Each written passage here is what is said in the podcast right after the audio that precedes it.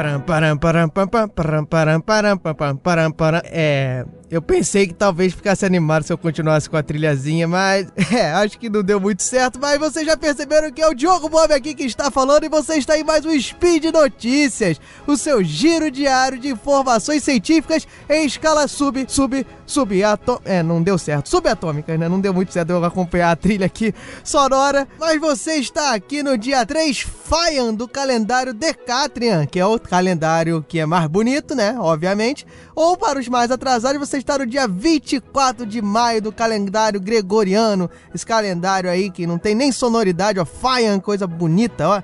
Sonora, dá até pra cantar. Ô, ô, ô, Faian.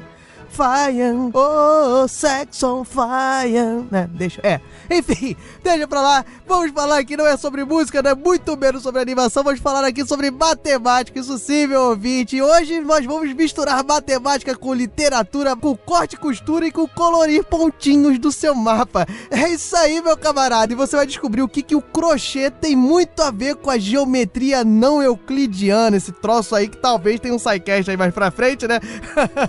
e também vai saber sobre o matemático amador que ama matemática, isso é possível, tá? que aperfeiçoou um problema que estava há mais de 60 anos parado. É, meu camarada. E por fim, o que será que você acha de aprender matemática com mangás? É, rapaz, será que tem um meme do Goku igual tem o da Renata Sorra lá fazendo várias contas? Não sei. Isso você vai descobrir agora logo depois da vinhetinha, né? Que, que diz o quê? Que é noticiando e girando, meu camarada. Speed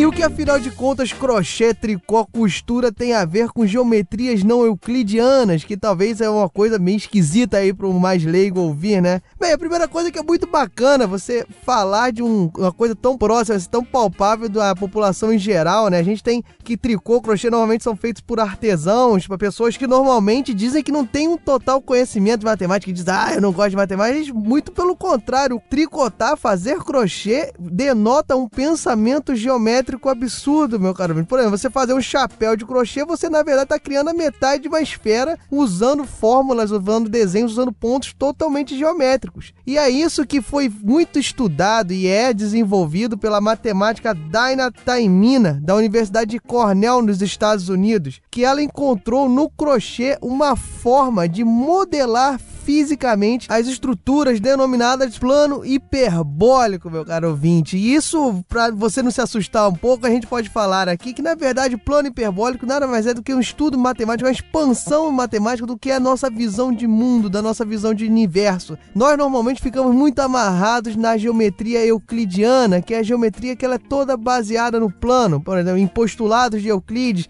A gente cansa de ouvir, ouviu muito isso na escola, que são postulados, são ideias que você fica difícil de definir, porque realmente é difícil você definir um ponto que seria uma reta, né? Você não vai conseguir aí, com palavras, talvez, definir uma reta. Mas a matemática evoluiu e nos campos mais abstratos, que não vale aqui a gente mencionar, nós conseguimos definir de uma forma melhor e como funciona uma geometria, talvez não no plano, mas que nós podemos dar um exemplo melhor aqui, nossos exemplos meio esdrúxulos que possam fazer você pensar melhor como seria isso, né?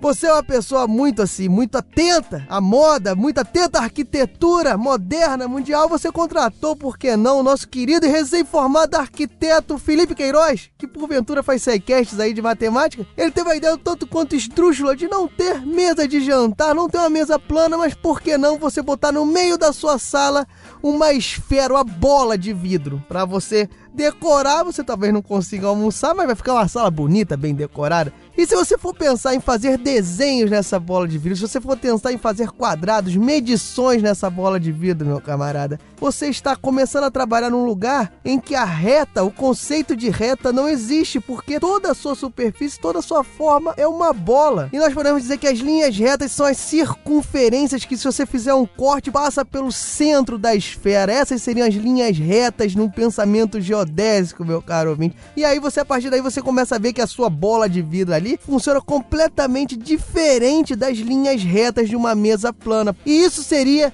uma geometria não euclidiana. Outra geometria não euclidiana é a geometria hiperbólica, do plano hiperbólico. O que, que é o plano hiperbólico? Meu Deus!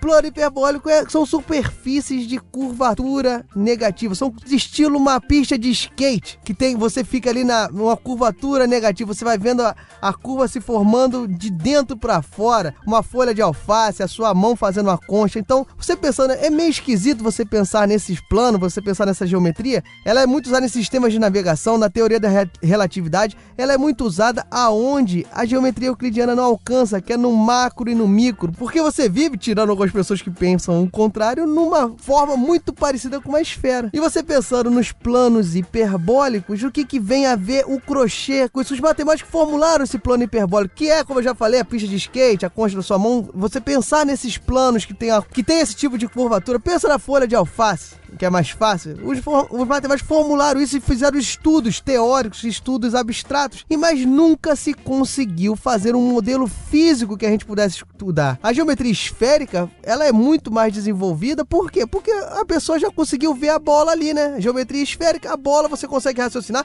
o globo terrestre, você conseguir fazer a planificação, tudo, você já tem uma visão mais fácil. Mas se julgava que não era possível fazer uma modelagem física desses ditos planos hiperbólicos. Sim, qualquer plano hiperbólico, até porque a alface que eu dei como exemplo, você consegue olhar, mas qualquer plano hiperbólico que fosse formulado, qualquer superfície dessa forma, né, que fosse essa, tivesse esse tipo de curvatura, você não conseguiria modelar. E Daina Taimina mostrou que através do crochê, não, meu caro ouvinte, através do crochê, um trabalho que se iniciou em 97, que vem sendo desenvolvido até hoje, é possível sim formar modelos. O link vai estar aqui no post, você pode ver as figuras formadas, tá? Então é possível formar modelos modelos de superfícies hiperbólicas para promover o estudo e o desenvolvimento dessa geometria que em breve vai ter um SciCast e que tem muitas utilidades. Eu vou deixar aqui também um vídeo que mostra e explica muito bem essa ideia da geometria euclidiana e não euclidiana que foi feita no TED por Margaret Verten, tá? Eu vou deixar o link aqui no post que ela mostra a construção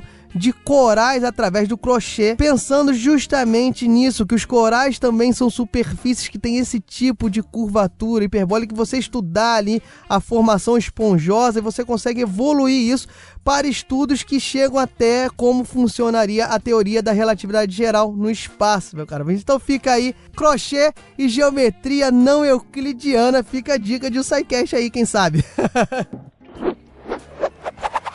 A outra notícia, meu caro, tem a ver com você colorir o seu mapinha bonitinho. Você já não pensou? Já falaram para você milhares, você já com certeza já ouviu aquela pergunta do matemático engraçadinho da festa que pergunta com quantas cores você conseguiria colorir um mapa, qualquer mapa, né? Pois é, isso é um problema em aberto da matemática. A gente não sabe exatamente qual é o número mínimo que nós precisamos para colorir qualquer mapa. Preste atenção que é qualquer mapa, ou seja, qualquer conjunto de pontos num plano. Essa teoria, esses estudos têm muito a ver com a teoria dos grafos, tá, pessoal? Que são os estudos que mexem com estruturas envolvendo vértices e arestas, né? É muito estudado, você pensa que talvez, ah, isso aí é geometria, fazer cubinhos, não mas isso é muito estudado em diversos campos de matemática e de matemática aplicada, por exemplo, logística, tráfego, entrega de mercadorias, por exemplo, que você trabalha com sedes e rotas, então você trabalha com pontos e arestas ligando esses pontos. Isso é a teoria dos grafos e esse problema do número cromático, né, que seria o número de colorir aí qualquer tipo de gráfico, qualquer conjunto de pontos, é um problema em aberto que se chegou através de estudo do suíço Hugo Hedwiger e do americano Edward Nelson, se chegou talvez a melhorar isso isso. Era um probleminha aberto, mas conseguiu se diminuir a um intervalo entre 4 e 7, ou seja, o número mínimo para colorir qualquer conjunto de pontos assim, com cores diferentes, em pontos que são têm uma distância 1, ou seja, estão ligados por uma aresta, o número mínimo de cores estaria entre 4 e 7, tá, pessoal? Para qualquer um, diga-se de passagem, porque se você for fazer um quadrado, você faz quatro cores para resolver o problema, mas é o número mínimo assim, com essa quantidade de cores eu posso colorir qualquer um. E esse problema, esses estudos são de 1960, tá, pessoal? os últimos avanços e agora nós tivemos nós tivemos a figurinha, um biólogo do envelhecimento, o senhor inglês Aubrey de Grey. Ele deu um passo adiante nessa teoria, tá, pessoal? Ele conseguiu demonstrar que, na verdade, o intervalo é entre 5 e 7. Aubrey de Grey é um biólogo do envelhecimento. Ele costuma dizer que ele vai viver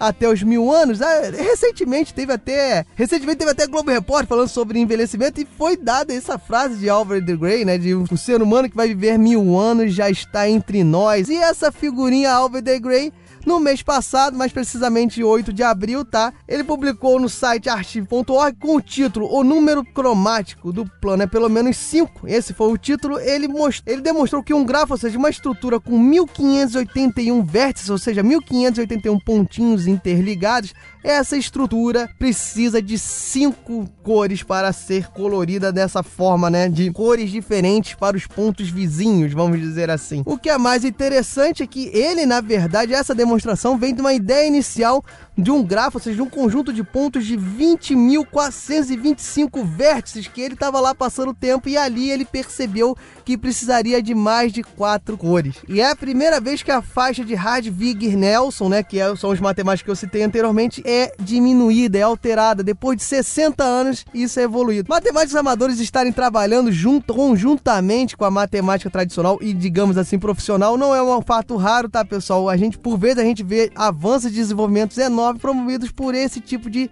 curiosos, amantes da matemática. Então, meus parabéns pro Albert e vamos ver se ele acerta o negócio dos mil anos, né? O negócio do vértice ele já melhorou, ou seja, ele tá com tempo vago aí. Então, vamos lá, Albert, começa a estudar aí.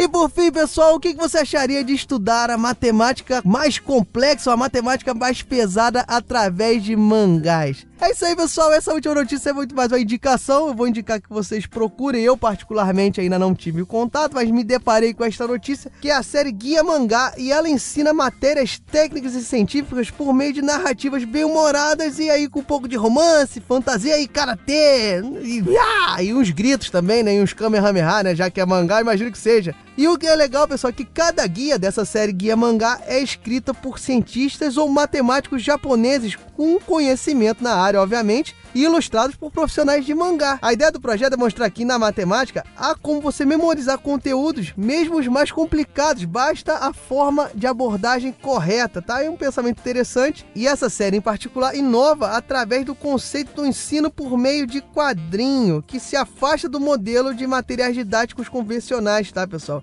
Sem perder o viés educacional, tá? E é muito além disso, o guia mangá ele vai além da matemática. Tem o guia mangá que aborda mecânica clássica, eletricidade biologia molecular, banco de dados e até mesmo um guia para entender o universo. Olha só, eu vi aqui rapidinho que existe um mangá de cálculo diferencial integral e de números complexos. Eu já estou pedindo os meus para ler, né? Não custa nada, a curiosidade tá me matando aqui para ver se é tão divertido quanto parece. E a série é uma publicação em conjunto das editoras Novatec no Brasil, No Stark Press nos Estados Unidos e Omsha no Japão. Mas se é no Japão, não é Omsha, é Omsha. então é isso aí, pessoal. Nas lojas virtuais, nas livrarias virtuais, eles estão disponíveis para compra. Vale a pena você dar uma olhada lá para ver se é interessante. Eu me interessei, ainda não li, confesso, mas quem sabe vocês possam me passar um feedback aí nos comentários. E essa aí é a deixa para falar, meu amigo, que aqui se encerra esse feed de notícia. Muito obrigado pela sua paciência. Se você não entendeu alguma coisa, ou se eu falei alguma besteira sobre geometria não euclidiana, sobre crochê, ou se você quer saber um pouco mais, manda um comentário, vou ter um prazer de responder, vou ter um prazer de aprender sobre os erros aí que vocês detectem na minha fala fala. E, no mais, é sempre importante falar, pessoal, que o Speed Notícia, o SciCast, o Missangas, o Portal Defiante só está aí de pé graças ao seu apoio aí, o seu patronato que você pode ajudar aí através do Padrim, através do Patreon, da forma melhor que você achar aí para patronar esse Portal Deviante com real, com dólar, já falei com ien, você vai na casa de câmbio, com barras de ouro, você pode ajudar a gente trocando também, mas daí você tem que falar assim, oi. então é isso aí, pessoal. Muito obrigado. Fui. Até o próximo Spin.